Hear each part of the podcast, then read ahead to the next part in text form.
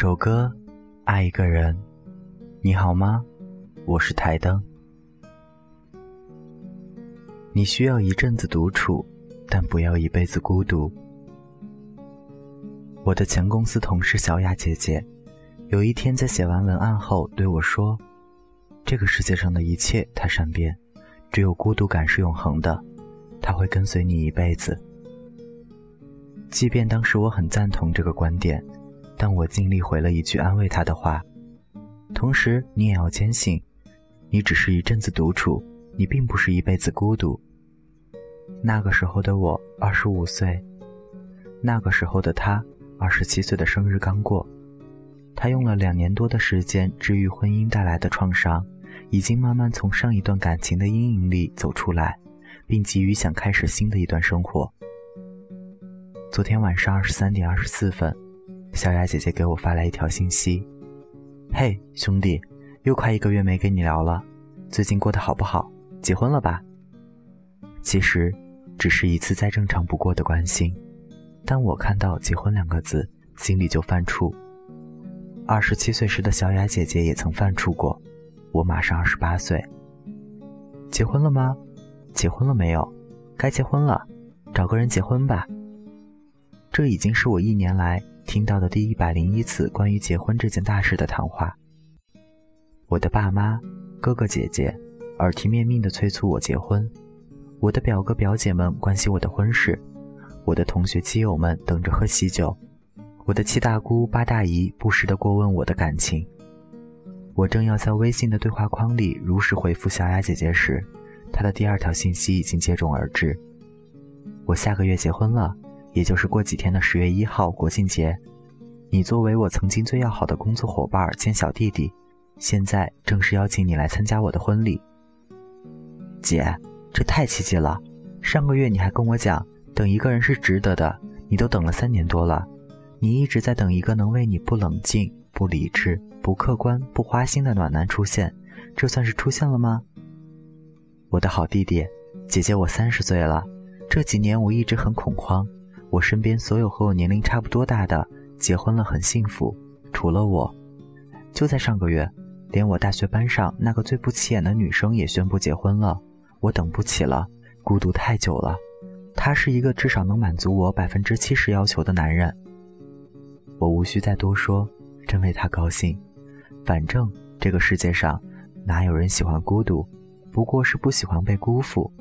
其实很多人表面上装作不在乎。实际上，待嫁待娶的心早就放在了那里，就看是谁刚好来驻足。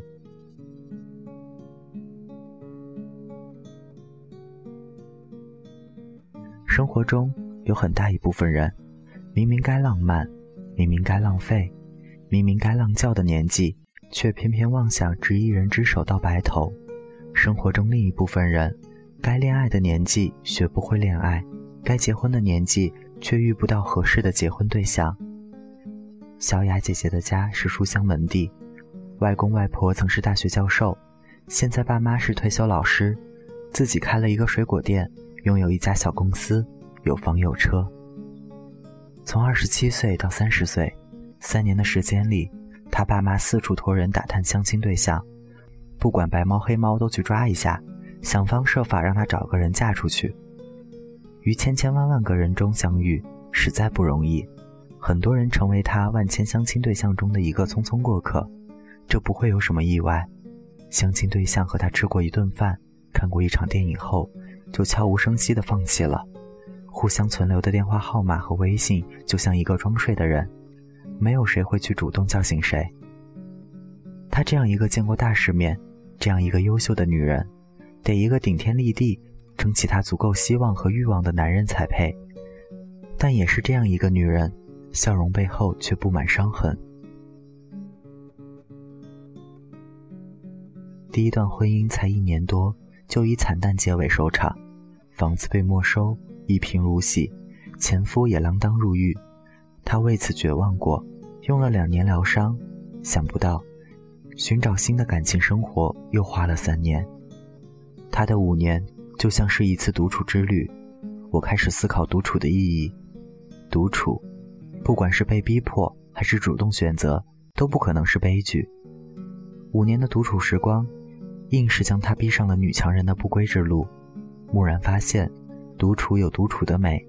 一段独处的时光，是心灵被喧嚣灼伤后的一剂良药。喧嚣中的利欲，到头来不过是生命的悲剧。总是用独处来疗伤。马德说：“一个人的灵魂，只有在独处中，才能洞见自身的澄澈与明亮，才能盛享到生命的微妙和蓬勃。也就是说，只有独处，才能把迷失在喧嚣城市里的自己找回来。独处时刻，也是忘却痛苦，重新燃起希望之光的时刻。独处不仅有利于他，对于我来说。”可以提高专注力，可以提高专注力，心无旁骛，寻觅灵感。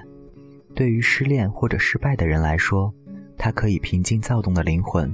因为目前的我就像几年前的小雅姐姐，急躁不安，心神慌张。如果独处是希望，那么孤苦伶仃已是绝望。单身是一种迫不得已的单，即便一个人很多年，也请别绝望。你只是一阵子独处，或三年、五年独自一人，你并不是一辈子孤苦，或两个月、四个月偶遇闪婚，就像小雅姐姐那样。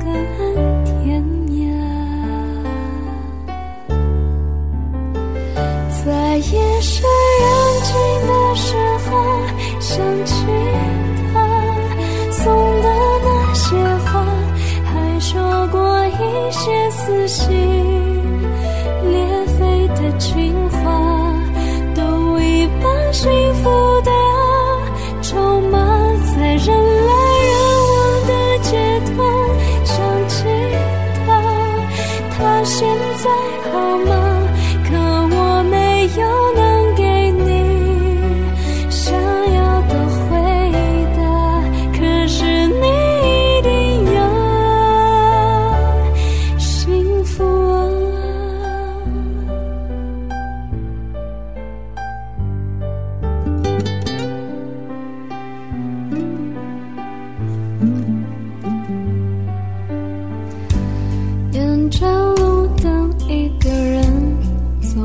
想和老朋友打电话你那里天气好吗？有什么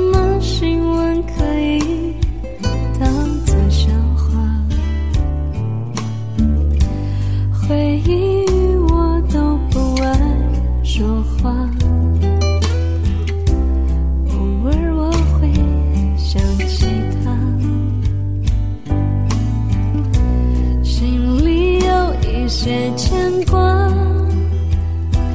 有些爱却不得不各安天涯在夜深